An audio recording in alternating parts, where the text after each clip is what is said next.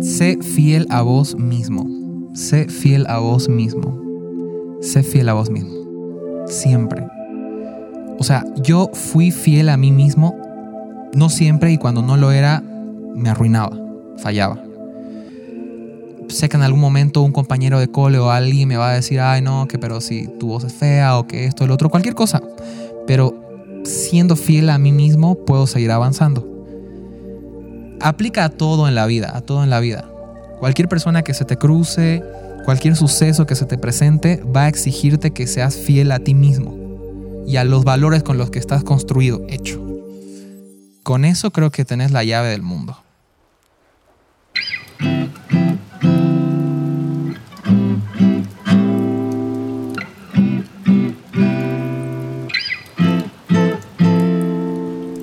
Hola, ¿qué tal amigos y amigas que escuchan Equilibrium Podcast? Mi nombre es Luis Muñoz y mi trabajo es conversar con personas valientes, emprendedores, ultra creativos, deportistas de alto nivel y maestros espirituales para que ustedes puedan inspirarse, relajarse y abrir la mente.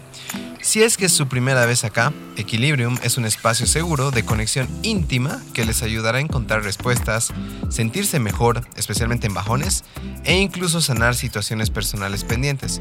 Muchas conversaciones son completamente terapéuticas. Estamos en Apple Podcast, en Spotify y también en Google Podcast. Antes, antes, antes de presentar a nuestro invitado del día de hoy, quiero agradecer públicamente a nuestra tía Carito.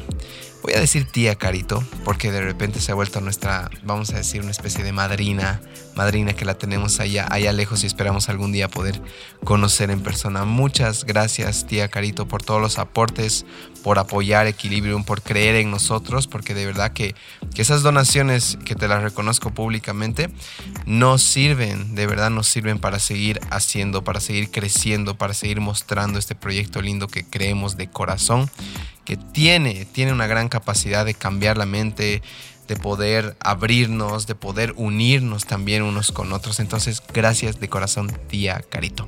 Bueno, ahora sí, quiero presentar a mi siguiente invitado, comenzando con esta frase.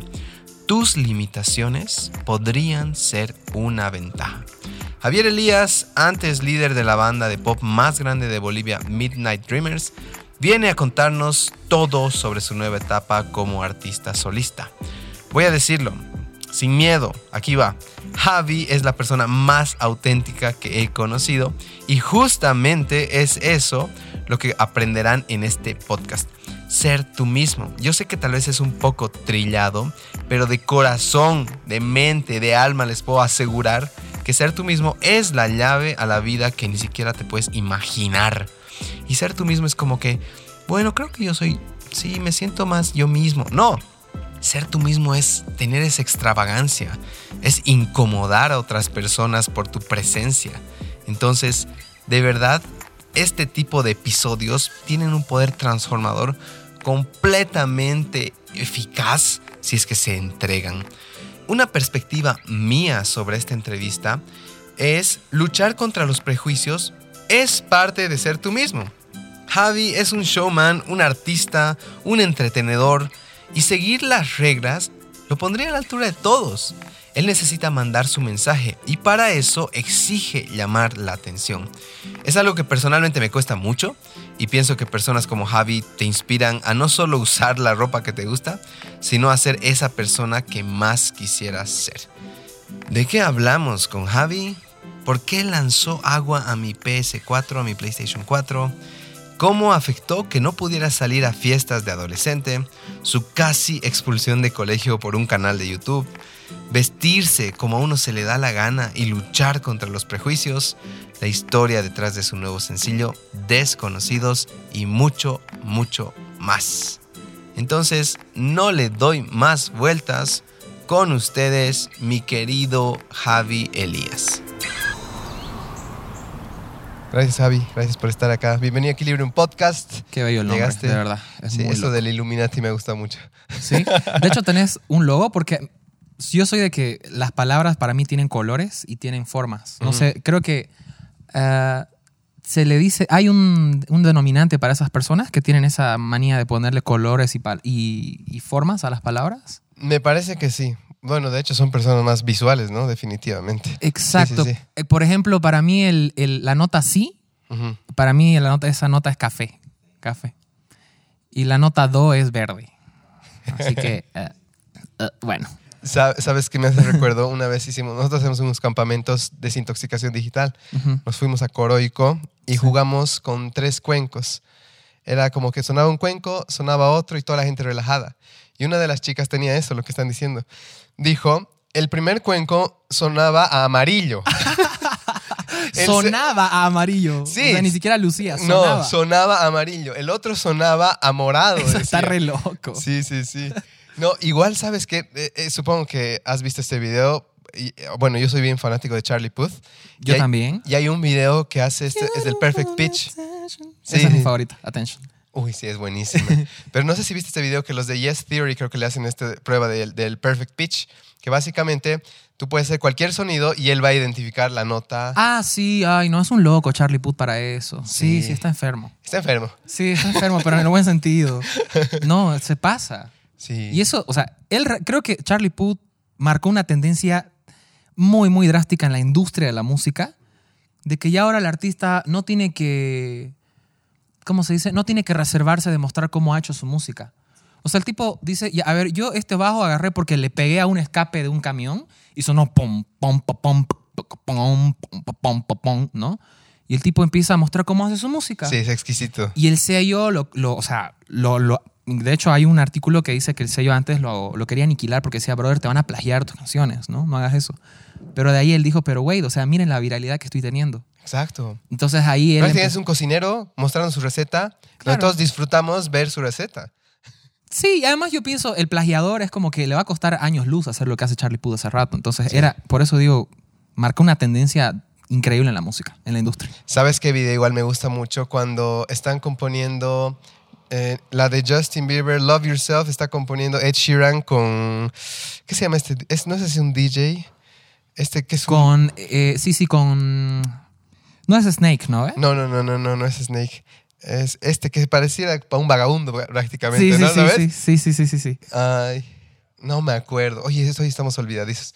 Pero cuando componen en el bus Love Yourself, ¿has visto ese video? No, no lo he visto, no lo he visto. Es exquisito, igual cómo van armando una canción que luego se vuelve la mega tendencia. Wow. Ajá. Lo que sí me acuerdo de esa experiencia es que Love Yourself se la compone cuando Ed Sheeran y Justin Bieber están ebrios en ese bus. Están ebrios Ajá. Y Ed Sheeran dice, re ebrio, dice, a ver Justin, escúchate esto que acabo de hacer. Ting, ting, ting, ting, ting, ting, ¿No? Y ahí nace la canción en plena, en plena rotura, ¿no? Sí, y sí. Justin Bieber empieza a improvisar y sale, sale Love Yourself. Es que estos tipos son. Bueno, tú eres uno de esos.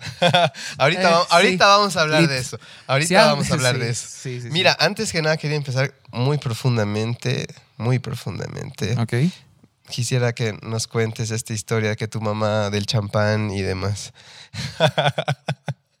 Lo que me gano. Bueno, para, para contexto. Eso te iba a decir contexto, porque eh, para no quedar tan mal. Bueno, contexto. Dale vos el contexto. Estamos acá sirviéndole yo muy amablemente agua a mis invitados. Cuando llega, llega mi pareja Andy a saludarle muy amablemente. Cuando, bueno, ¿qué, qué te puedo decir? Javi accidentalmente, ¿no? Hace challa todo mi departamento. No Lo estaba challado aún. bendice. Be- Bendecí tu play. Ben- bendijo mi play. Vamos a ver si funciona luego. Ay, Dios. Nada, va a funcionar, estamos seguros que sí, pero no. Eh, me dices que, que tienes una historia con, con esto de, tal vez algo de torpeza, qué sé yo. O sea, mi apodo en mi casa es Chapulín. Así, la neta. Si llego de viaje en, no sé, el martes llego a Santa Cruz, ¿Ya? llegó Chapulín. Ese es el comentario. O ya llegó Chapulín, ya está aquí Chapulín. ¿Qué- ¿Cuáles son las histo- o una de las historias tal vez que, que más destruyes algo, rompes algo? ¿Alguna Sí. tal vez? O sea, en realidad yo soy muy atento y delicado para hacer las cosas, pero mi, mam- mi mamá me dice que por, porque mis brazos son muy largos o mis, mis dedos son muy largos, o tengo mucho ruido mental y pienso en muchas cosas, entonces como que a ratos como que no mido ese radio y pues empiezo a hacer cosas de chapulín, ¿no? Ya. Me golpeo, me caigo, rompo cosas, así que pues, tan- y de- desde niño, Así que una vez, pues les comentaba que mi mamá me tuvo que atar en una En silla. grabación. Y no, creo, creo que con una de estas cosas de su vestido así como que ya vente aquí, Esperancito, porque me vas a hacer cualquier burrera. Y dije que había muchas copas y todo, y pues a mi mamá le dio una ansiedad, ¿no? De, de verme ahí a mí, ¿no? Qué, buen- qué Así que buenas son no, las mamás. era una amarrada y, y su amarrada pues súper discreta, ¿no? O sea, ni se notaba. Pero era necesario, porque si no, yo creo que... ¿Y, y qué, es, qué es lo que tal vez tienes algún recuerdo de algo que has roto de verdad? Has dicho, fuck, esto no debía haber sucedido. Lo peor es que, a ver, mi papá estaba cambiando una pantalla de la casa, hermosa, nueva. Era como una pantalla de adorno. Y entonces se había empolvado. Entonces él estaba en la escalera y me dice, a ver, ay Dios, no puedo bajar la escalera. Y yo estaba ahí abajo y me dice, anda la bala, pero que no vuelva rota. Literal. Sí. Y volví en cuatro esa lámpara. sí. Ahí, me acuerdo que mi, mi papá me pega pocas veces, pero esa vez me madreó. Así, me madreó porque él solo me dice que no vuelva rota. O sea, ni siquiera me dijo, nada, que no vuelva rota, anda la bala porque no puedo bajar. Oye, pero ¿sabes que ahí hay algo que, que justamente le decía a mi mamá el otro día que, que me decía, ten cuidado con esto, ten cuidado con otro, igual no lo rompas, no sé qué. Yo le digo, mamá, no me estás hablando bien, porque tú me estás programando para que esto se rompa. Porque si te das cuenta, ¿no? Cuando te digo, no botes basura, el cerebro que lee, bote a basura. ¿No ve? Si tú le dices, hijo, que no vuelva rota, a la orden. Sí, oye, no, eso es. A ver, Alexander nos los va, nos los va a confirmar, ¿ya? Eso es psicología inversa, porque hay un, hay un tipo, no sé si lo ubican uno de lentes, Choquito, que siempre da sus charlas motivacionales y empresariales. Se, ha hecho viral en TikTok. ¿Daniel Javid? No, no, no, otro, otro, Otro. Que, otro que habla en inglés. Ah, ya, ya. No, ¿Ya? no, no lo conozco. Bueno, él dice, sí, no, lo ubicas. Bueno, él dice, si vos al cerebro le decís, no penses en un elefante, no penses en un elefante, lo vas a pensar. Exactamente. Y ahí creo que te da a entender el tipo de educación que en realidad tiene que funcionar en nuestro, en nuestro ser, ¿no? Que no es irse directo al caos, No. sino buscar el otro, otra forma, ¿no? Exacto. Utilizar las palabras semilla, las que construyen, las que te aseguran, ¿no? Claro. Pero si utilizas más bien las otras palabras, estás construyendo esa posibilidad con mucha mayor facilidad. Programación neurolingüística. Pero Totalmente, bueno, oye, eso. y te digo algo más antes de saltar al siguiente tema. Esto de la torpeza igual, al- en el yoga, justamente yo ahorita estoy en un instructorado de yoga, Sí. y había una parte que hablaba de la torpeza. Y decía que, no me acuerdo si era relacionado a algún chakra en desequilibrio, que sería bueno que lo investigues, porque chakra. tal vez solo tienes que hacer algún ajuste. Los chakras son ruedas energéticas, tenemos siete principales. Y, y decir, ah, eso era. Ni siquiera lo había considerado, si quieres irte por un lado más místico, Sí. que sé que tú eres súper abierto a eso. Sí. Entonces, Soy una gitana andante yo, por si acaso. Sí, sí, sí. Y también decía como en algún nivel el prana, que es la energía vital, no está fluyendo. Entonces eso provoca prana. una torpeza. Entonces sería bueno que un poquito profundo. Yo voy a profundizar después de este podcast. Sería para bueno que te ajustes, güey. ¿Hay, hay alguna tuerca que hay que- hay arreglar y no me vuelvas a mi casa. No, no pasa nada. Bueno, mi vasito me hubiera dolido que me lo rompas, pero bueno. Oye, pero mira cómo está todo conectado al universo. O sea, la alfombra ahí tiene su propósito, ¿viste? O sea, salvó al vaso. Salvó al vaso, rebotó sutilmente. Absorbió Sí. el Es agua. que todo es física aquí, todo pasa por algo. Sí. Sí, sí. Está bien que, que rompa las cosas a veces. No, y, y sabes qué, y aquí termino ya que has dicho romper las cosas. Mi mamá tenía una mamá que cuando rompía las cosas, dice, era un desastre. Pero por otro lado tenía un papá que le decía, y las cosas están hechas para romperse. No pasa nada, hija. Ya está. Siga su vida. Porque realmente puede generar mucha angustia romper cosas. ¿no? Sí. Especialmente en casa. A mí me generaba demasiada angustia. O sea, viste que no, no podía no limpiar tu piso ni nada. Exacto. Te ha, generado- te, te ha detonado ir Sí. ahí y decir, Sí, sí, sí. fuck, Sí. está pasando de nuevo. bueno, oye, hablando ya de tu papá y mamá, justamente quería entrar por ahí. Em, ¿En qué ambiente tú te crías? ¿Qué lecciones principales eh, estás o has adquirido principalmente en tu infancia de tu mamá, de tu papá? ¿Qué es lo que, cómo te han construido? O sea, mi familia es tipo, ¿cómo se llama? Los locos Adams. Así, son todos, un- somos un montón en casa. ¿Ya? Y tenemos esa costumbre de siempre estar juntos, siempre estar juntos. Obviamente a medida que uno va creciendo, pues siente la necesidad de ya estar solo, de tener obviamente tu espacio. Pero creo que esa ha sido siempre la mentalidad de mis papás, tenernos muy cerca, porque de hecho vivimos ahora en una casa muy grande, eh, donde cada uno como que tiene su propio espacio, como que su propio depar, se podría decir, chiquito. Pero pues ahí ya están hasta el cuñado, las sobrinas, Oye, mis toda la papás. familia está... Somos cinco hermanos, incluyéndome, ¿no? Tengo un hermano menor, que justamente él es el que tocaba conmigo desde Midnight Dreamers, la banda que tenía, hasta ahora que ya me acompaña a los shows. Es un muy buen tecladista y me hace muy buenos coros. Y de ahí tengo tres hermanas mayores, que pues cada una es un universo aparte. O sea, de hecho hay un detalle que yo le comentaba a Ale, que es que si nos ponen así en filita a todos, el único que no se parece a nadie soy yo en mi familia. O sea, físicamente no, no me parezco. El patito Tal vez un poco, ajá, el patito feo. Tal vez un poco a mi mamá. Sí. A mi mamá creo que un poco, pero más que todo por cómo me he visto. Porque mi Ah, mamá es la que siempre me ha inspirado a vestirme, no sé cómo me he visto. No Claro, sé. más excéntrico. No sé, es que no sé, diferente. simplemente no pienso cómo he visto, yo simplemente me he visto. Ya. Y nada más. Pero creo que de ella adquirí ese gusto. Porque ella antes era modelo profesional, justamente acá en Cochabamba. Ah, sí. Iba a ir a Japón, pero pues lo conocí a mi padre y pues Las cosas cambian. fail, fail. y creo que de ahí sale Te ese vas a lado hacer tal vez- de nuevo. Sí, Después de ese la boca. comentario. Creo que de ahí sale un poco el toque artístico en mi, en mi casa. Pero de ahí igual súper musiqueros. No vengo de una familia de músicos. Creo que yo fui el que, el patito feo. El que empezó a hacer cosas distintas y, y de ahí pues nada, en esta vida que ha avanzado, mis papás han sido pilares fundamentales en mi carrera, ¿no? ¿Y de papá qué agarras? Pero, ¿qué has visto? ¿Qué has observado? ¿De mi papá? Ah, Creo que su paz, su, su calma, su serenidad para las cosas. O sea, es como que sí, mi papá es menos, menos atolondrado, piensa más, ¿no? Mi mamá es sumamente inteligente, o sea, es una pelea de inteligencias entre los dos, pero digamos que mi papá es el más chill, ¿no? ah. Y eso creo que he sacado de él, Absorbes. sí. Bueno, sí, es lo que se me viene a la mente por ahora. Excelente. Por eso mi nombre tiene dos B chicas igual, porque es los nombres de mis papás juntos. ¿Qué se llaman tus Ja- papás? Javier y Viviana. Oh, sí. ya. Un saludo a tus papis. Hola, mami. Lo sentimos Hola, por- mami. Te estoy tirando hate. No es un fail. No, Así tenía que ser. Pero bueno, mi hogar es, es, es muy lindo, en- en- entre otras cosas. Es muy ok. lindo. Am, te hago una pregunta. En esta infancia, en este crecimiento con esas dos influencias, ¿cómo eras en colegio? ¿Eras alguien que, qué sé yo, le gustaban los estudios? ¿Era un rechazo total? Vamos a decir, de los grupos, el amigo de todos. Ya, mira, voy a, ¿Quién era empezar por la, Javi? voy a empezar por la peor parte. Ya. Yo era muy buen alumno. Ya. De hecho, siempre me, o sea, sobre todo ya en los últimos grados, me manejaba entre los, el top 10 de los alumnos con mejor nota. Ah, ya. Pero más paraba afuera que adentro del colegio porque me votaban, me, me suspendían por días.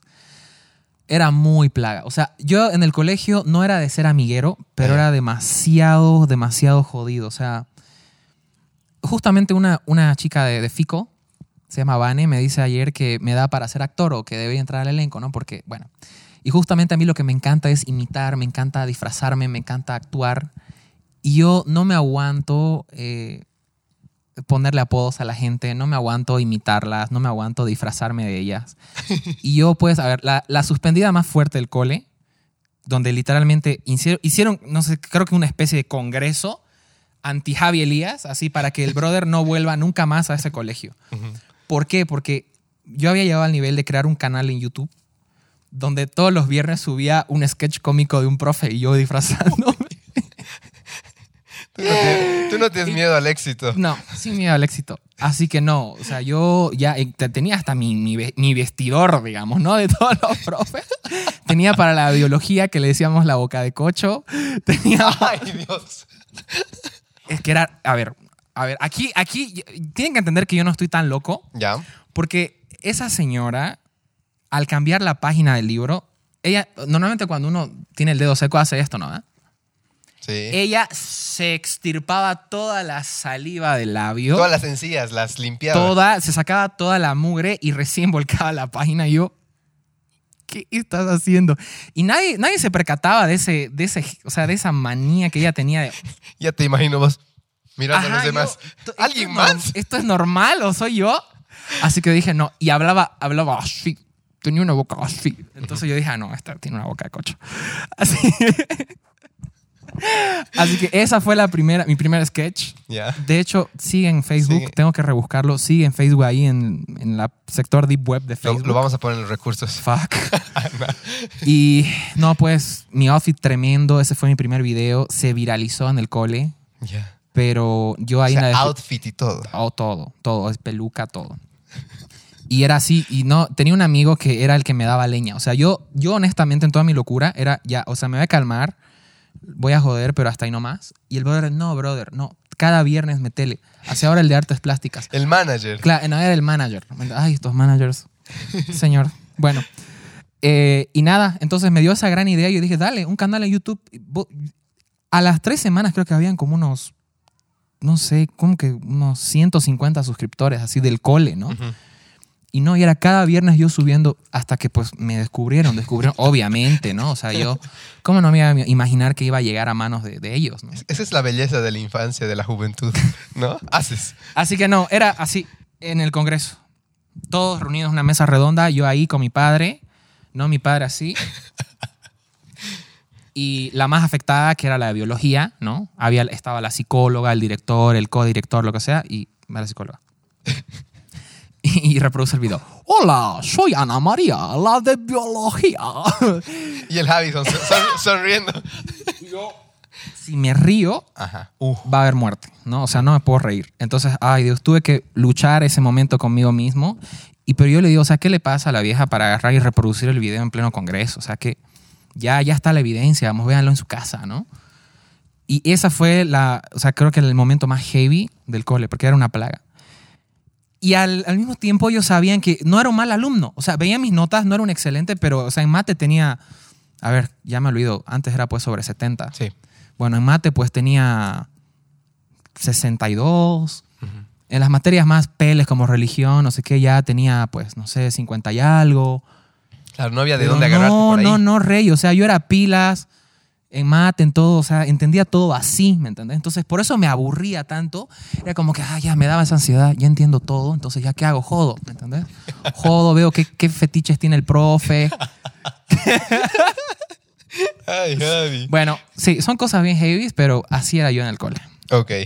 Mira, eh, me dices, tal vez no, no alguien tan amiguero. Obviamente sabemos que la adolescencia, la infancia, sí tiene que ver con pertenecer, con búsqueda de esencia, con chocarme y demás, con no encontrar o encontrar, ¿no?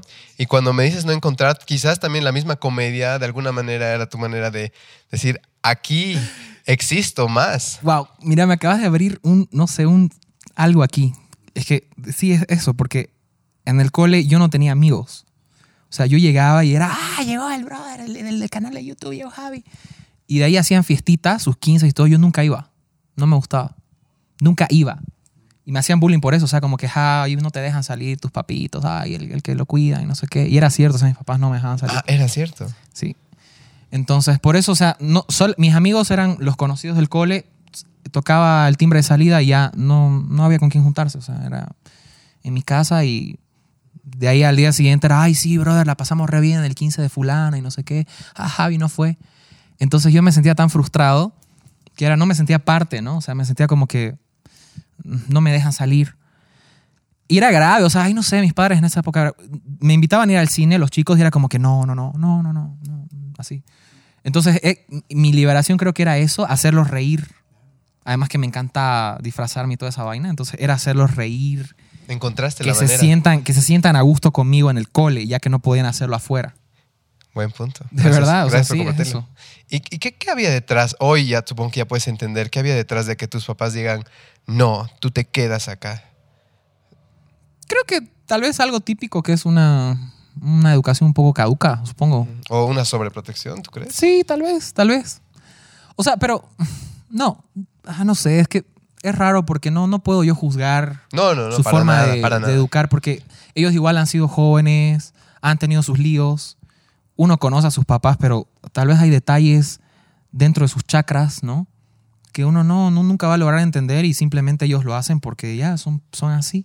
Claro. Entonces yo nunca llegué a tal punto de, de como que enfrentarme con ellos por eso. O sea, yo simplemente decía ya, aceptaba, ¿no? Eso fue cambiando ya mientras yo iba creciendo, ahí iba más discusiones, ¿no? Obviamente, no lo puedo negar porque es normal, ¿no? Cuando uno va creciendo, o sea, ya tiene como que esa...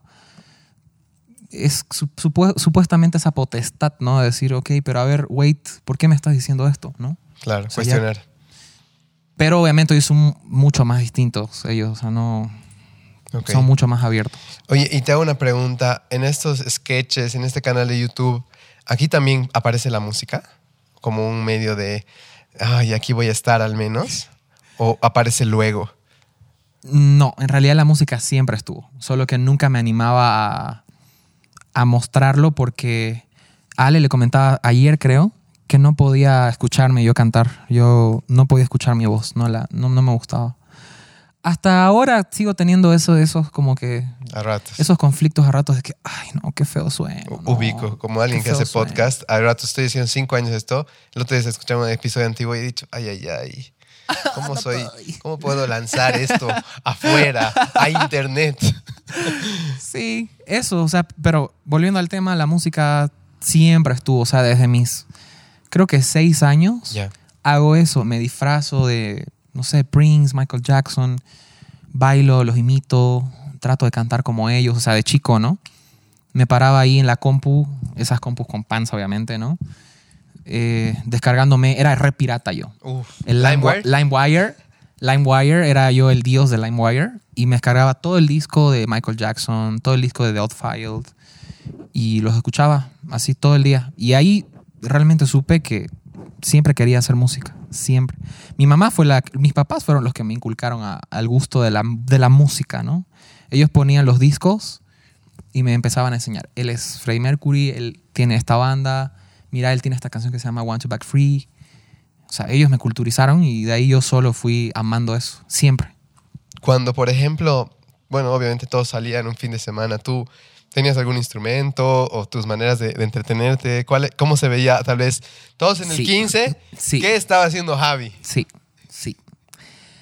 Teníamos una vaina con mi hermano que era crear conciertos en nuestro cuarto. Crear, Sí, qué bueno. Crear conciertos. O sea, el escenario, la tarima era la cama. La tarima era la cama y mi hermano a ratos era el público o el camarógrafo. ¿Ya? Y, y creamos todo un show. Poníamos los parlantes. Nos encantaba todo tipo de música, incluso Rake, Camila, ese tipo de cursideillos. y creamos shows así con mi hermano desde, desde chicos. Y la cámara y la tarima. E- esa era nuestra aventura. Y, no- o, o a veces, en esa época estaba muy de moda la trilogía de Batman con. Christian Bale, lo- eh, las películas de Christopher Nolan. Y yo amo el guasón. Entonces con mi hermano, mi papá había comprado una Polaroid, una blanca, una cámara. Ay Dios, cómo me arrepiento. No sé qué pasó con esa cámara. Hay tantas cosas ahí que pueden salir. Y recreábamos escenas de las pelis de Batman con mi hermano. Yo me disfrazaba del guasón, era el ren, ¿no? Lo torturaba. Yo me filmaba con la cámara. Me disfrazaba de Jack Sparrow. Ese era el- la jugarreta en mi casa. O sea, ahí estaba Javi mientras los brothers eran en los 15, digamos. ¿no? ¿Sabes que por, por qué, por qué, digamos, quiero un poco casar esto y para la gente que está escuchando A igual? Es que, de hecho, lo debes conocer al productor eh, musical de Santa Cruz, al Somi, ¿no? ¿Asomiun? Sí. Sí. El Somi estuvo en el podcast, ¿ya? Y mientras charlábamos, yo até cable, así, até toda su historia y ahí le dije. Y él viene, obviamente, de una familia coreana, Sí. se trasladan a Bolivia, nadie quiere aprender español, pero el Somi tiene que. Entonces, él dice, o sea, él lo, lo miraba un poco desde el ángulo como, fuck, ¿no? Este es mi papá, porque él tiene un, tiene un tema con su padre. Me hace hacer todo esto, yo tengo que estar ahí de traductor, yo tengo que estar aprendiendo y demás, ¿no? Claro. Y yo le digo, ¿te das cuenta que esa herida es tu mayor regalo? Le digo. Porque gracias a él has escuchado tanto que tu oído hoy te hace uno de los mejores productores musicales. Ese rato yo he visto como, "Mm, no me había puesto a pensar en eso. Ayolal. Ajá. Vamos a Y Yolal. Hoy, tal vez, no, no, no creo que sea tu mayoría no haber salido, pero obviamente definitivamente está ahí, ¿no? Como no pude ser parte del grupo. Pero el regalo es estas horas de entrenamiento, escenografía, eh, staging, estar ahí, performance, ¿no? Entonces, de Sí. alguna manera, siempre pienso que todo tiene luz y sombra. De hecho, sí, o sea, es muy loco porque ayer le mostraba a una de las de Fico quién era mi hermano y hay una foto que me dio ese flashback. Ahí está mi hermano atrás mío, tocando. Él es menor que yo, ¿no? Él tiene 20, creo, 21, 20. Y yo estoy ahí, entonces esto le mostraba ayer la, la foto de Nico. Eh, ayer a Vane de Fico y ahí me, me puse a pensar en justamente esto que te estoy contando. O sea, qué loco cómo él está ahí atrás y, no sé, hace siempre 15 estuvo. años atrás, él estaba igual ahí en el colchón, digamos, ¿no? Viendo mis shows o, o tocando conmigo. Claro. O sea, tenés toda la razón. Es- haciendo un bonding incluso contigo, Sí, sí. artístico. Pero tenés toda la razón. O sea, creo que si iba por ese camino, eso me, me formó, supongo. Totalmente. Fue tu escuela, tu primera Sí. escuela sin darte cuenta. Entonces, creo yo, Javi, que es como que siempre vamos a encontrar dolores y heridas y privaciones y limitaciones hasta que un día nos damos cuenta, en tu caso, que tú ya estás exponiendo, digamos, has, girado la tortilla. Tal vez no has, hecho el análisis, pero sí ha pasado.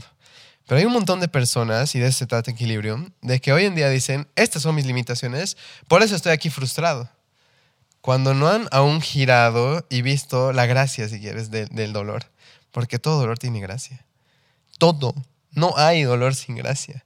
Y ese rato que tú le encuentras en ti dices, ay, te entra un alivio de qué bien que me ha pasado eso. Qué bien que no fui a los 15 años, ¿no? Entonces, sí, qué mágico, qué mágico. es mágico, es sanador. Entonces, de verdad que, que lo aprecio mucho. Mira, Gracias. Am, no, y gracias a ti por contarnos. Lo aprecio tanto. Y, y ahí voy a entrar al siguiente tema, tu libertad hoy, ¿ya? Ahorita nos muestras una foto y tienes esta libertad, ¿no? De, tener este estilo que, me dices que tu mamá te, inculca, ¿no? De, vestirte como tú quieras y demás. Y noto, me incluyo, cuántos de nosotros es como tenemos tantas limitaciones a la hora de, quisiera mostrarme más así, ¿no? Eh, sin ir muy lejos, hablando con Alfie la otra vez, em, estábamos hablando, Alfie es actor, y le tocó disfrazarse de un trofeo, ¿no? Que era una licra pegadita y demás. Y ahorita que me has mostrado tu, tu foto, sí es Sí. un outfit, ¿no? Pegadito, más expuesto y demás. Sí. Entonces, Me dicen Selena a veces. Los odio en TikTok. odio. Y no puedo borrar ese video porque TikTok, TikTok me sanciona. Así que, pero, eh. Selena, Selena. Ya, serí. No lío. No, no, no. Pero mi pregunta es, eh, bueno, si bien ya tal vez ya estabas destapado de alguna manera con tu canal de YouTube haciendo estos sketches, pero qué rato tal vez empieza esta identidad donde dices, este soy yo, esto es lo que quiero expresar. Pero antes, dame un segundo, porque ahora queremos contarles algo a los oyentes de Equilibrium. Y ya volvemos. Interrumpimos la transmisión habitual para darte un mensaje. He estado recibiendo maravillosos comentarios de los episodios de Equilibrium y estamos súper, súper agradecidos contigo por escucharnos y colaborar en expandir nuestro mensaje. Al ser oyente de Equilibrium, pongo mis manos al fuego a que te encantará hacer tu trabajo interior con nosotros. En el club de lectura adquirirás el hábito de leer un libro por mes fácilmente. Además de aprender, podrás expresar tu opinión con libertad y lo mejor de todo, al menos para mí, abrir tu mente al escuchar perspectivas diferentes a la tuya de un mismo libro. Todo eso mientras nos tomamos un delicioso chocolate caliente en Cowork Café. En nuestros workshops tendrás la oportunidad de hacer el trabajo interior a mayor profundidad, acompañado de personas como tú a través de dinámicas divertidas, emocionales, mentales y también físicas. Que conocerte a ti mismo sea prioridad estos últimos seis meses del año. Y finalmente, el trabajo interior no podría estar completo sin utilizar tu cuerpo. Tu cuerpo es un medio de sanación. La práctica milenaria del yoga recibe a sus estudiantes exactamente donde están. Deja de preocuparte si no eres flexible o fuerte, porque justamente eso es lo que ganarás acá. Practica yoga con nosotros y aprende a manejar o incluso erradicar tu estrés y ansiedad. Estoy seguro que alguna de estas tres lindas actividades te ha resonado y te animo a ver, a pausar este podcast, dirigirte al link que tenemos en la descripción y escribirnos para pedir información sobre nuestro club de lectura, nuestros increíbles workshops o tal vez nuestros módulos de yoga. O mejor aún, los tres. Nos encantará poder conocerte y servirte. Que nuestros servicios te permitan hacerte cargo de ti mismo y ser tu versión más auténtica. Gracias por tu tiempo, te esperamos. Ahora sí, continúa disfrutando de Equilibrium Podcast. Seguimos. Entonces, ¿Cuándo te liberas? ¿Hay un momento que dices, ya estoy harto, ahora sí quiero ser más yo en esta carrera musical, ya es mucho más antes? ¿O hay algún momento o evento que te libera?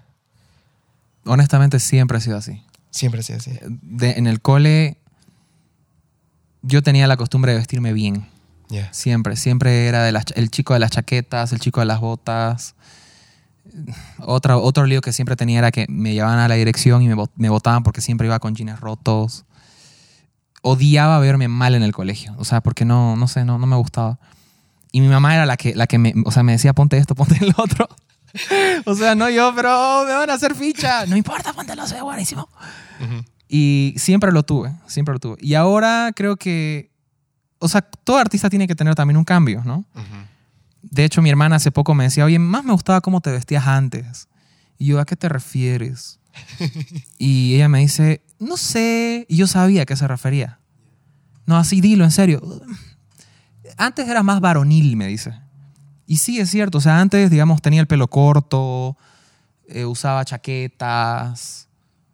Sí, digamos, ¿no? Además, en una banda no tenía que explotar tanto mis movimientos, mis bailes, más tenía que verse la banda en sí, ¿cierto? Entonces ahora con este cambio estoy simplemente, de hecho, haciendo cosas que siempre quise hacer, siempre quise vestirme así, de hecho, desde niño, porque lo veía a Prince, por ejemplo, no sé, ¿conocen a Prince? ¿Cómo se vestía? Bueno, yo tenía ocho años y ya decía, Dios, qué buenos tacos que se pone el brother. Ajá. Y siempre, siempre quise hacer eso.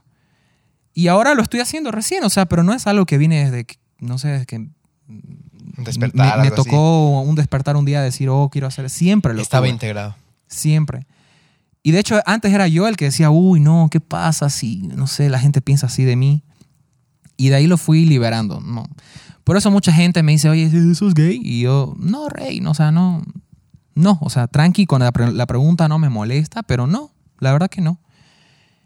Y me encanta, con esto cierro, porque siempre, o sea, nunca me he sentido, mejor dicho, el típico chico rudo, matón, que se pone las camisitas polos y como que, fa, yo soy remacho. O sea, siempre me he sentido bien hombre, pero nunca en- he sentido esa necesidad de, de no mostrarme más libre en mi, en mi outfit, ¿no? Wow. Y creo que eso me encantaría que ahora otros hombres sientan, porque muchos me dicen, oye, muero por vestirme como vos. Y son 10 veces más rajados que yo, ¿me entendés? 10 veces. Y yo, o sea, pero hacelo, rey, o sea, tenés 20 mil cuádriceps y dale, o sea, metele. Sí.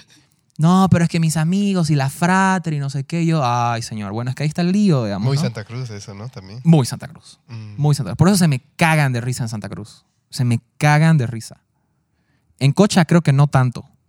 Honestamente, sí. Aunque hay una chica que sí siempre, el alto bullying, pero, pero lo, lo- lo tolero. Pero en Santa Cruz es, es más difícil. Es como que, sí, ah, tremendo puto, ¿no? Y todo eso. Oye, exige más valentía incluso lo que tú has hecho. Pero pues como no soy tan sociable, es como que me da igual qué digan de mí. O sea, fi- al final vas a terminar bailando en un concierto mío, digamos, ¿no? Fuck yeah. Me gusta. Fuck yeah.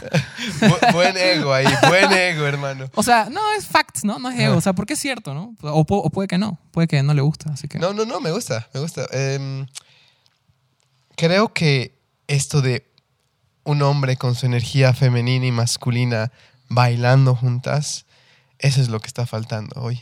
¿Vos crees? Totalmente. Te voy a decir una cosa que, que lo he dicho varias veces, no sé si en el podcast o afuera, pero en los clubs o qué. El hombre probando ser hombre es la peor enfermedad del mundo. Wow. El hombre que está así con sus amiguitos un día y aparece alguien a quien molestar. Y no es que lo quiere molestar por algo, es que quiere probar, soy hombre, soy macho, ¿no? Tengo fuerza. El hombre probando ser hombre es violento. El hombre probando ser hombre es el que se seca esa botella y termina en el piso o termina golpeando a alguien o termina llegando a casa angustiando a toda su familia. El hombre probando ser hombre es la peor enfermedad del mundo. Entonces llega Javi Elías y dice, soy hombre y me gusta esto. Una energía tal vez más femenina, como dice, ¿no? Como tu hermana dice, más varonil. Sí. Pero realmente hay una danza, que eso es el tantra, una danza Mm. de energía masculina y femenina que todo hombre y toda mujer tiene. La misma mujer muchas veces quisiera ser más frontal, quisiera ser más directa, quisiera ser más, o sea, muchas cosas están reprimidas en la mujer que sí tiene, no es que no tiene. Entonces, yo creo que el que mejor la pasa en la vida es el que sabe hacer bailar sus energías. En todo sentido. Uy, te amo. te amo. Yo a ti, porque de verdad ahorita estás haciendo... Ay, ¿cuánto te debo esta sesión? De verdad, no, esto es psicología, no es podcast. Entonces Gracias. realmente aprecio y, y me, va a encantar que este podcast se esparza tanto de que alguien allá afuera diga, hermanito, no necesitas seguir probando que eres hombre, ya tienes una cosa ahí abajo, listo, Sí, no, y oh, ya está, hermano. está el elefante ahí. A ver, La no, trompa. wait, pero hay algo aquí, hay algo aquí, algo aquí que quiero aclarar. Dale. ¿sí? O sea, hay que saber separar lo que estoy diciendo porque no me refiero a que todos tengan que ser así o todos tengan que tirarse a... a- No, para nada. No, o sea, a ver, lo que yo estoy diciendo es que no necesariamente tenés que siempre mostrarte como el hombre, hombre matón, ¿no? Para realmente mostrar que sos hombre. O sea, si tenés estilo, podés, podés, o sea, simplemente seguir siendo muy, muy hombre y nada más. O sea, yo me, como te digo, yo me siento así. Entonces, no estoy diciendo que, dale, o sea, incentivando a que el, el hombre cambie tal vez su inclinación. No, no, no, no, no, ¿me entendés? No, para nada. Eh, además que igual desde mi casa me han enseñado muchos principios, yo he sido muy educado por la Biblia, pero también me considero una persona, no, o sea, no me considero una persona, mm, ah, no, no sé si se dice religiosa, no, no, es que no, no sé si es el término. Las personas hiper fanáticas y, ¿Radicales? sí, muy radicales, como que no, esto, o sea, la Biblia es mágica, es un universo inmenso, infinito. Entonces no, no lo puedes usar como un libro de reglamentos. O sea, sí hay normas, hay cosas que te van a servir y va a ser depende de tu libre albedrío. Sí. O sea, ni siquiera el creador mismo te obliga. ¿Sí? Entonces, nada, he recibido una, una educación y unos principios bíblicos hermosos de mi casa, que eso en realidad me han convertido en la persona que soy también. ¿Sí? O sea, si no, no, no hubiera sido el mismo. Pero eso quiero aclarar, o sea que, por otro lado, no estoy dando una rebeldía y un No, no, sentido de liberalismo. Mira, yo, yo lo que creo es, Javi, es que todo ser humano tiene, es como que vas dándote cuenta que tienes que ser una energía masculina. Vamos a hacerlo en números, ¿ya? Tienes un, un porcentaje. Yo, por ejemplo, me siento alguien 65-35 en masculina y femenina. ¿Ya? 65 una energía. Y no estoy hablando de genitalidad, ni de orientación sexual, ni nada. Estoy hablando Sí. de energía. Ya la energía masculina es la frontal, la directa, la energía femenina es la receptiva, la de la, la maternal, la creación, ¿no? Claro. Entonces, creo que todo ser humano, cuando se trabaja en sí mismo, se da cuenta y dice, yo tengo esta cantidad, si quieres. No, y el pecado no es como, ay, debería ser más libre con el Javi. No. El pecado creo que está en cuando yo reconozco que tengo una energía femenina, que sé yo, de 40 o hasta 50, ¿Ya? y no la uso, la reprimo. Sí. Cuando mi sensibilidad está prohibida por mí mismo. ¿no? Entonces yo, por ejemplo, el rato que he empezado a aceptar esta sensibilidad, yo tengo una sensibilidad gigante para, para escribir, para, para charlar, o sea, estoy muy atento, no solo estoy atento a tus palabras, estoy atento a tu cuerpo, si te estás incomodando, si estás pasándola bien. Y si yo no lo hubiera re- reconocido y lo hubiera reprimido, esa es energía femenina, esa no es masculina. Si yo no hubiera aprovechado mi energía femenina en los podcasts, en una reunión, en un grupo de apoyo donde estamos llorando, pierdo mi posibilidad de mostrarme auténtico a estas personas y que sientan mi corazón y que los estoy escuchando. Entonces, tal vez no es el pecado así como tú debes ser más libre, no. ¿Te conoces? Ah, sí, me conozco. Yo sí. Por ejemplo, hace poco entrevistamos a Javier Kremer, que es uno, te dije, unos creadores de, de la Non-Stop de Madness. Sí, sí. Y el Javi tiene una energía masculina, ¿no? El Alf y yo así lo hemos mirado así como dos, así como Bob Esponja y Patricio asustados, así nos va a romper cualquier rato. Porque él tiene una energía masculina fuerte. ¿Cómo estás, brother? Y bueno, luego hicimos, o sea, ¿te das cuenta su energía más. Y no es como Javi, debería ser más eh, libre y vestirte como así, ¿no ve? Sino re- él reconoce tal vez su energía masculina y está bien, ¿me entiendes? Entonces creo que no es como llamamos a todos los hombres en, en Bolivia, ¿no? Sino más bien es llamamos a todos los hombres y mujeres a conocerse más Sí. y ver si están siendo auténticos con ese baile de energías Sí. que tú, por ejemplo, lo tienes muy, muy bien expuesto, muy bien bailado, si quieres. Entonces... em, ¿Cómo? O sea, ¿por qué decís eso? Porque sí, es como que tú dices, yo puedo jugar con esta parte de, de- de vestirme como Prince, como Ah, que ok, tener este estilo, digamos, que definitivamente tiene más, eh, viene con prejuicio. O sea, Sí. viene con una confrontación. Y tal vez ahí va mi siguiente pregunta. Aparte, obviamente, de tener esta distancia, ¿no? Con, con socializar, ¿cómo tú crees que internamente, tal vez cuando llegas a casa o cuando llega un comentario, tal vez, sí, eres humano, te puede también, ay, eso dolió. ¿Cómo digieres o cómo, um, cómo haces que la energía siga moviéndose para no quedarte con eso? Con no quedarme con... Con ese dolor, con ese incluso podría, podría convertirse en un resentimiento. ¿Tienes alguna manera de canalizar? Esa es la palabra que está buscando. Cuando alguien me tira mala vibe, o Sí. sea, por lo que soy. Exactamente. Mm, la verdad que hace no muy hace no mucho era muy difícil, era muy difícil. De hecho hay un hay una canción que lancé, la última que lancé con Midnight Dreamers antes de la bueno, el cierre de ciclo que era Eres tú, se llama. Y o sea, no sé qué me pasó, simplemente era la primera presentación después de la pandemia. Habíamos ido a la tele y eh, como la canción, o sea, yo entiendo muy bien el concepto de la canción, para mí, bueno, los colores, todo. En la presentación yo tenía que hacer tipo un performance muy intenso, o sea, muy como que pop emo, ¿me entendés? Entonces ahí empecé la canción, pa, pateando el pedestal y todo en la tele. Y brutal, o sea, los presentadores me hicieron fuck, o sea, que parecía un concierto pop emo lit, ¿no? Pero esa presentación se hizo viral en, en redes sociales, en Facebook sobre todo. Creo que tiene más de medio millón de reproducciones, pero todos los comentarios son odiándome. Todos, así, pero unos comentarios tan fuertes, horribles, que yo, o sea, eso pasó hace un año, apenas. Hace nada. Yo sí, no, o sea, yo buah, me destruí, me destruí. No entendía, o sea, ahí yo dije, fuck, o sea, ¿qué hice mal? O sea, sí hice algo mal, entonces. Lo di todo, ¿no? Lo di todo y la gente era como que no, o sea, era la peor lacra que habían visto en escena, ¿no? Y eso fue muy difícil. Así fue, no podía controlarlo. Y mi productor me decía, Javi, ¿estás bien? O sea, hay que hacer música y no, no te siento, no te siento Javi. Y yo pues estoy como que superando un poco mi faceta de ser muy introvertido a veces. Entonces yo le decía que sí estaba bien, pero no, no, no podía controlar, no podía evitar un solo día entrar a ver ese video y leer los comentarios. O sea, era como La acuchillarme. compulsión. Era como que darme a mí mismo leyendo los comentarios diciendo, ¿por qué están diciendo eso de mí? Ah, Sí. Pero, como vos dijiste hace rato, que algo del mal dijiste, no me acuerdo cómo era, que hay que, valo- hay que valorar el, el, el ah, mal la momento. gracia. El, el mal tiene una gracia. Sí. Ese sentimiento, yo le comentaba a Ale, me hizo componer una canción que se llama Espejismo, que la presenté en los Billboard, habla del hate. Eh, cuando escuches la letra, porque la voy a lanzar, ojalá este año, te vas a dar cuenta, realmente, yo son- no soy una persona grosera cuando compongo, pero digo cosas muy sutiles que igual llegan con el mismo filo. Ah. Entonces esa canción fue el producto de todo ese hate y ese más de medio millón de reproducciones y miles y miles de comentarios diciendo eso de mí. Se llama Espejismo la canción, o sea, el nombre tiene mucho que ver con todo eso. Y prácticamente esa canción me dio como que, o sea, la escuchó un grande de la industria y me dijo, esta canción tiene que ser con un rapero increíble. En ese lapso se separa Midnight Dreamers, teníamos que lanzarla, se cancela el lanzamiento, yo era el compositor neto de esa canción junto con el productor, entonces yo digo, bueno, obviamente esta canción es mía, me la quedo y la tengo que lanzar porque además es brutal.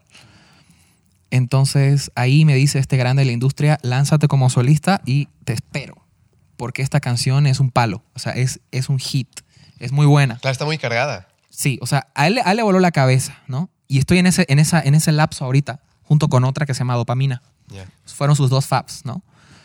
Pero él me conoció con esta, con espejismo. Entonces, ahí me doy cuenta y digo, o sea, si no me hubieran hecho ese daño, esta canción no existiría. Entonces creo que por ahora esa es mi forma de liberarme. O sea, una de mis formas. Como que hacer, hacer más música, sí, hacer, hacer más música. O bueno, igual, por ejemplo, hace poco conocí a Ale y fue como que es la persona con la que puedo liberarme, literalmente, ¿no? O sea, nunca había sentido, o sea, hace mucho que no tenía una persona así, o creo que, por no decir nunca, digamos, ¿no? Porque todo después eran mis papás, mi hermano, que igual es un crack para escuchar. Entonces, nada, creo que todo lo que está sucediendo ahora es re loco y es muy bueno. Hicieron clic.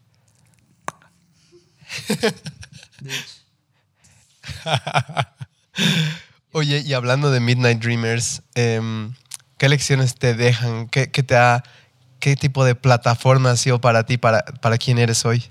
Wow, o sea, todo lo que tengo es una inmensa gratitud con Midnight Dreamers. Porque en realidad, Midnight Dreamers no son caras, no son personas, no son. Sí, no son individuos, es un legado, Midnight Dreamers. De hecho, porque nos atrevimos a hacer cosas igual que ninguna banda se atrevía a hacer aquí en Bolivia. Mm, Eh, igual marcamos un tipo de, de- de- de libertad igual hacia otras bandas que yo me di cuenta que otras bandas, otros, otros vocalistas me decían, oye, qué loco cómo se visten ustedes, ¿no? ¿Quién es su diseñadora? Yo, mi mamá es la diseñadora.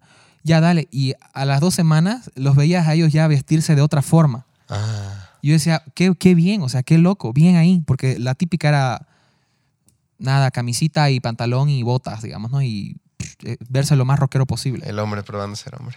Sí, ¿no? Pero creo que nada, Midnight Dreamers fue, fue muy, muy necesario para Bolivia en su tiempo y en lo que duró. Y es un legado, como te digo, o sea,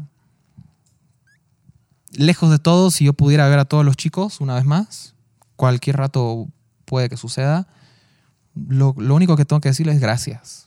Gracias por haber sido parte, por haber aguantado mis locuras, mis outfits, mis matoneadas de ensayos y Eh. nada, eso. Y después, Mis outfits. sí, gracias, o sea, gracias, de verdad. Mm, qué lindo.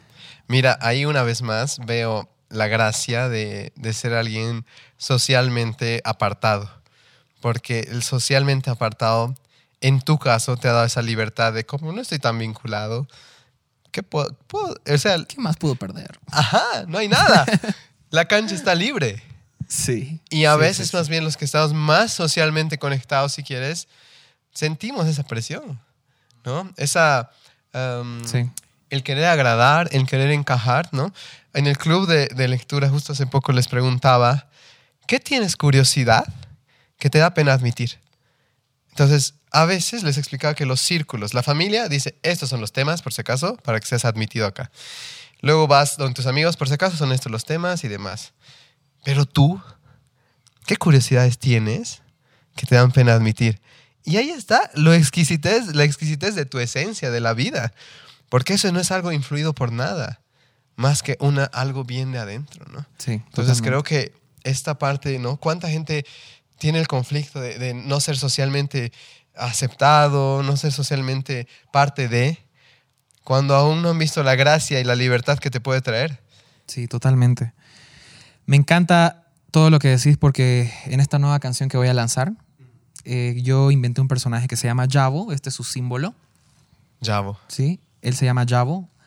Es un robot, obviamente sí, Javi, no existe un robot, pero simplemente quiero que se convierta en un símbolo y como en una especie de héroe, sobre todo empezando por los niños, porque, ah, no sé, o sea, soy demasiado em- em- empático, se podría decir. Sí. Mi mamá, de hecho, siempre me dice que si trato de ayudar a todo el mundo me voy a terminar enfermando. O sea, no, no es bueno tampoco eh, enfocarse tanto y meterse tanto en los problemas de otros. Sí ayudar, pero no, no hacerte toda la vida gris por eso, porque pues todos tenemos problemas, ¿no? No es algo egoísta, sino es algo sabio pensarlo así. Bueno, pero aún así yo como artista siempre he tenido el propósito de curar a mi planeta y a la humanidad con mi música y aparte de la música con mis acciones. Nada más que eso. Es todo lo que me importa. Es lo que me ha costado hacer entender en Midnight Dreamers a, a los chicos porque obvio, o sea, cualquier joven está en una banda y cree que bueno, todo tiene que ser modo rockstar, ¿no? Y no es así. O sea, yo tenía ese enfoque, esas ganas, ese propósito y siempre se resbalado, o sea, como que cuesta, porque son distintas personas, distintas mentes, y yo no soy un experto, pues bueno, no sé, no, tal vez cometí muchos errores y no logré que se entienda eso. Ahora ya solo, bueno, tengo esa libertad de, por ejemplo, crear este personaje que tiene ese mensaje junto con la canción que voy a lanzar que se llama Desconocidos, que es tipo como un un conflicto que hay entre dos personas que se aman tanto, pero que quieren tienen que ocultar lo que son, tienen que pasar desapercibidos, tienen que ser desconocidos para su entorno que los juzga porque sienten que voy a dejar a, la, a la, mente o a la imaginación de las personas. Puede que sea un lío, por ejemplo, de que él no tiene el suficiente estatus de ella, ¿no?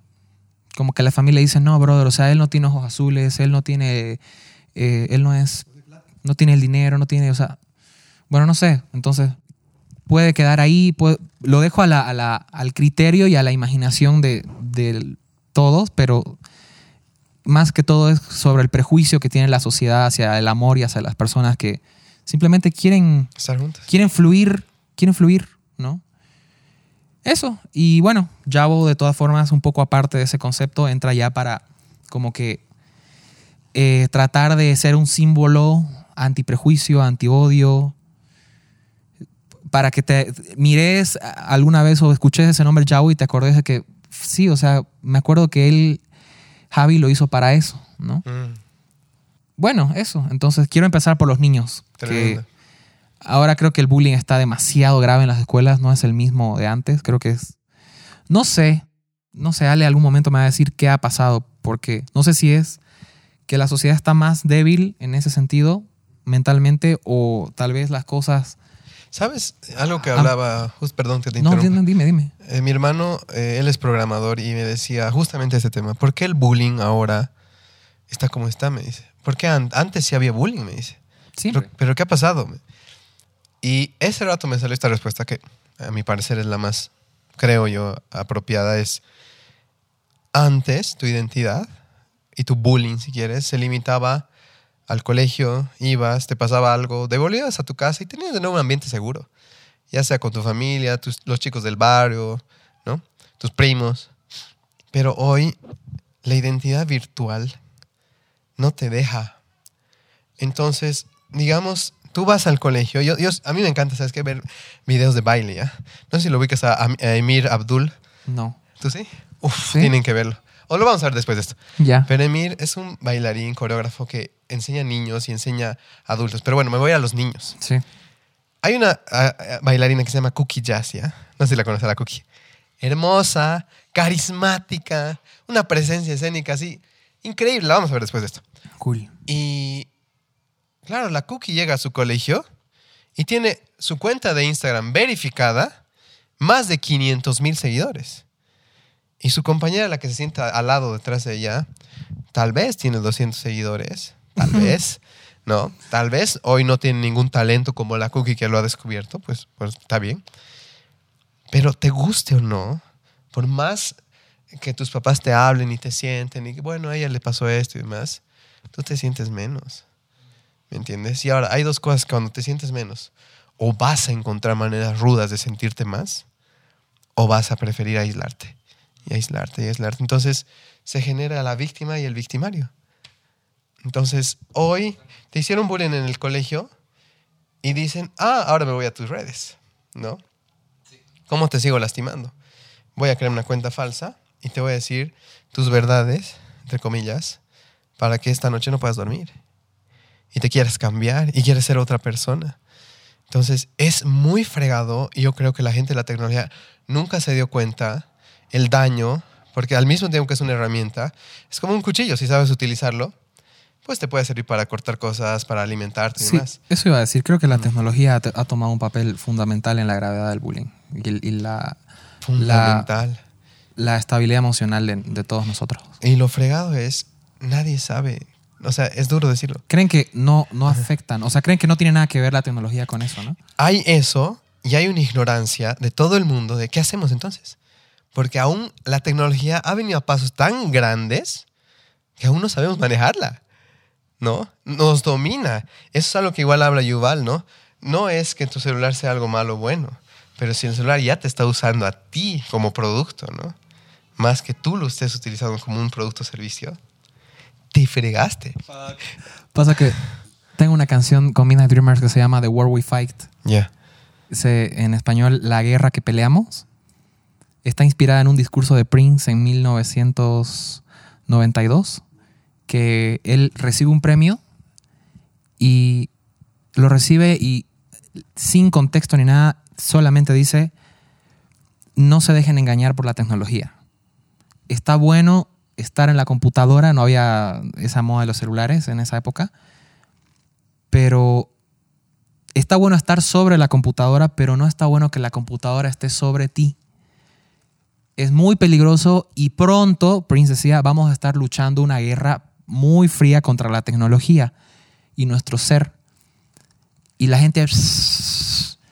Y yo veo ese discurso y digo, Está pasando. fuck. O sea, no, aparte de que está pasando, o sea, el tipo le vale el premio y todo y, y manda, esa, manda, ese- mensaje. manda esa data. Y nada, me inspiro y compongo The War We Fight, que habla acerca de eso, de, de no dejarse dominar por la tecnología. Sí, ahí, ahí está el mayor reto. El acto de revelación hoy es no tener celular. Ese es el verdadero acto. Oye, ¿sabes qué es loco? Ajá. Que en este viaje mis padres están histéricos porque no les he escrito hace dos días. Pero anoche, así recién, recién, re tarde llegando a, a- a casa, era como recién contándole a mi papá que hice anteayer, digamos, ¿no? Pero es que no, no he visto mi celular. Ha sido así una desintoxicación Qué bien. tremenda. Refunciona lo que decís, es cierto. Totalmente. Ese es el acto de rebelión hoy en día. Sí, Porque vuelves a la normalidad. sí, ¿No? sirve mucho. Viene una tranquilidad diferente porque no hay tanta comparación. Pero bueno, Nice. el 17 de junio, desconocidos, ¿verdad? Uy, sí. ¿Dónde la, dónde la vamos a encontrar para que toda la gente se vaya a las plataformas? Ok, ok. Mira, eh, estoy estos días haciendo una hazaña que es ir a por lo menos 10 lugares de Cochabamba a pegar pósters que he mandado a fabricar así de este vuelo Ya. con el póster, de, el, el arte oficial de la canción y el QR. Al QR, Así bien. que si por Bien favor, jugado. si tienen que escanear ese QR y solamente les va a llevar a preguardar la canción en Spotify. ¿Qué significa eso? Que cuando salga ya no vas a tener que buscarla, Le va a anunciar. sino que te va a anunciar y además en tus likes de Spotify ya va a estar ahí la, la canción lista y guardada. Y además, eso ayuda mucho a que el estreno de la canción sea mucho más épico, el algoritmo de Spotify detecte más movimiento en la canción antes de su estreno Ay, ay, ay. y entonces eso haga que Spotify ponga en una playlist grande a desconocidos y pues suene más. Excelente. Así más o menos está funcionando hoy la industria, ¿no? Ya no hay, bueno, depende del artista, ¿no? Porque si mañana, no sé, Bad Bunny saca otro disco, no tiene que pedirle a nadie que preguarde su canción, digamos, ¿no? Es Qué un genio y es un... Bueno, entonces, eso es muy importante, que preguarden la canción. El link está en mi bio, por si acaso, de Instagram, Javi Elías, como en Instagram. Y en todo lado, Javi Elías, ¿ya? Y porfa, si ven ahí un póster en Cocha o en Santa Cruz, no me pongan bigotes, ni, ni maquillaje, ni Ah, pestañas. mi programación neurolingüística. si ven un póster, admírenme, vean el arte, vean el logo de No Chavo. Yo creo que la primera va a ser ella. Me va a poner cualquier cosa. No, me, no, me va no. a poner ojos chuecos. No, aquí en Cocha vamos a cambiar ¿no? la situación. No, te aseguro que no va a haber nada de eso, sino vamos a ir a borrarlo. O sea que yo sé que mi Ay, gente de Dios. Cochabamba cada vez más linda, más abierta. Yo sé que tenemos una familia por ahí que ni la voy a mencionar, no es necesario. Pero aquí de verdad te vamos a apoyar. No, gracias. No, la verdad que Cocha siempre ha sido de. Creo que la. A la par con Santa Cruz, en toda esa, esa vibe increíble y ese apoyo hacia mi música desde Midnight Dreamers hasta ahora. De verdad que por eso yo amo Cochabamba con toda mi alma. Y nada, eso.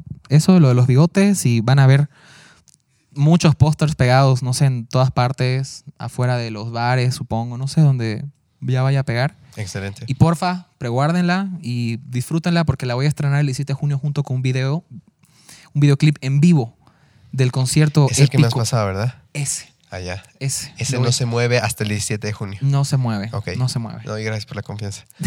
Por supuesto. Equilibrium. Es Equilibrium Exclusive.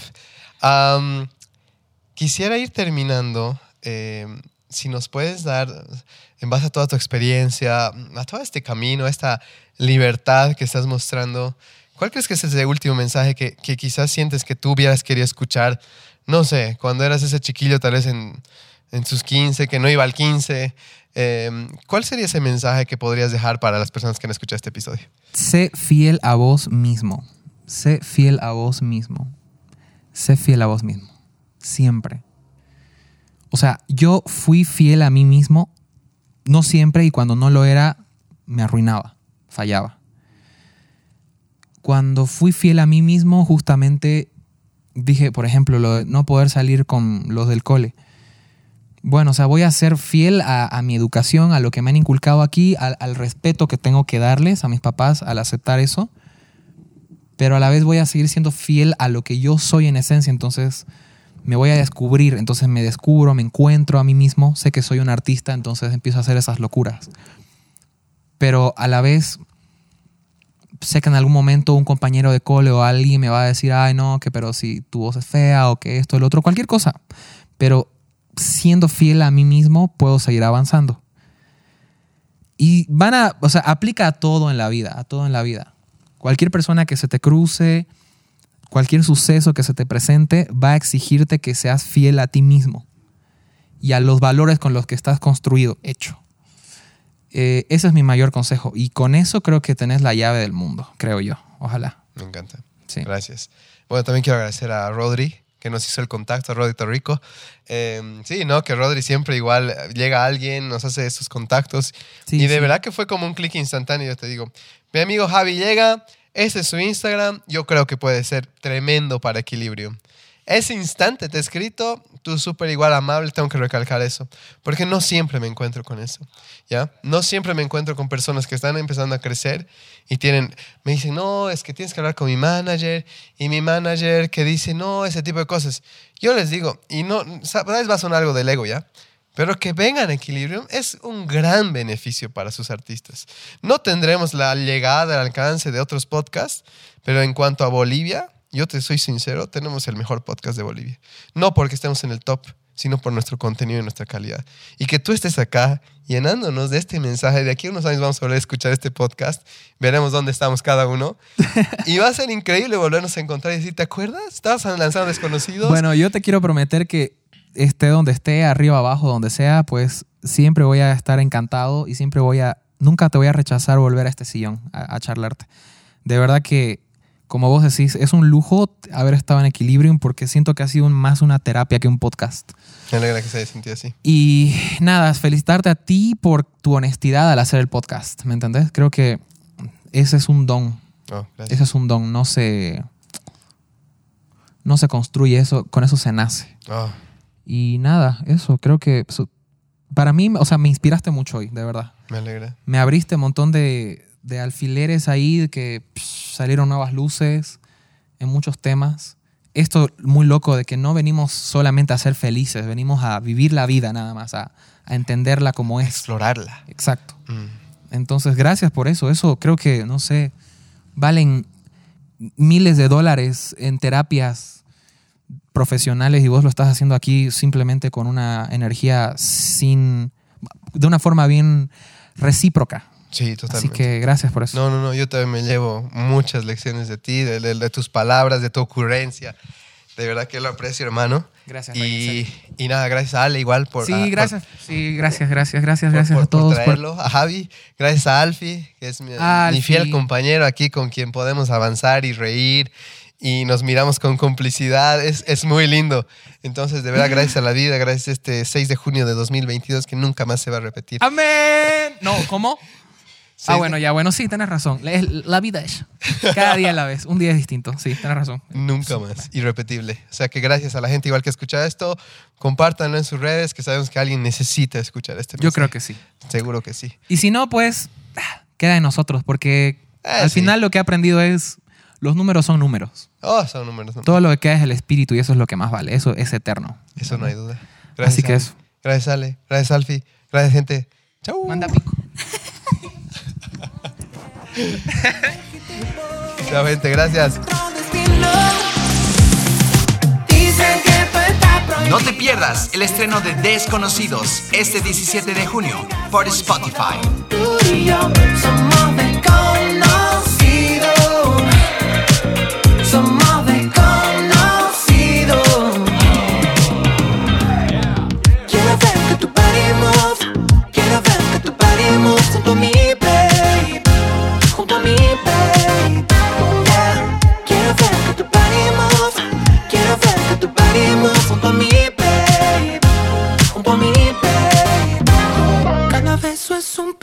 Muchísimas gracias por haber escuchado Equilibrio.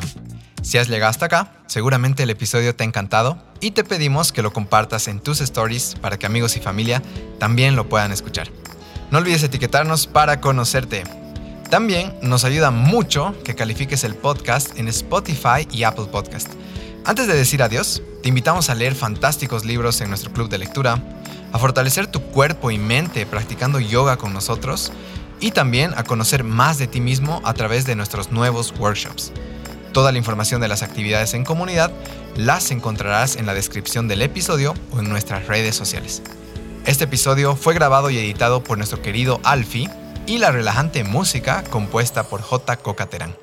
Aprecio mucho el tiempo que dedicas a escucharnos, el cariño que mandas a nuestras redes sociales y sobre todo que nos elijas para acompañarte a crear la mejor versión de ti. Siempre estoy cerca y si aún no nos conocemos, espero que lo hagamos pronto. Hasta el siguiente episodio. Namaste.